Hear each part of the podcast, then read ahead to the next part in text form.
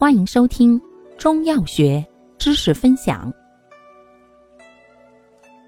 今天为大家分享的是儿科常用中成药第六种补虚剂——益气养阴剂龙母壮骨颗粒。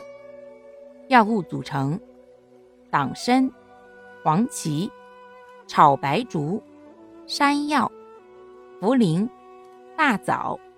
炒鸡内金、山脉冬、醋龟甲、龙骨、断牡蛎、醋南五味子、甘草、乳酸钙、葡萄糖酸钙、维生素 D 二。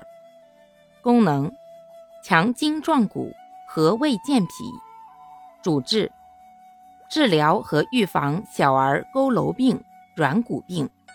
对小儿多汗、夜惊、食欲不振、消化不良、发育迟缓也有治疗作用。注意事项：一、实热症者慎用；二、服药期间忌食辛辣、油腻食物；三、患儿发热期间暂停服本品。佝偻病合并手足抽搐者。应配合其他治疗。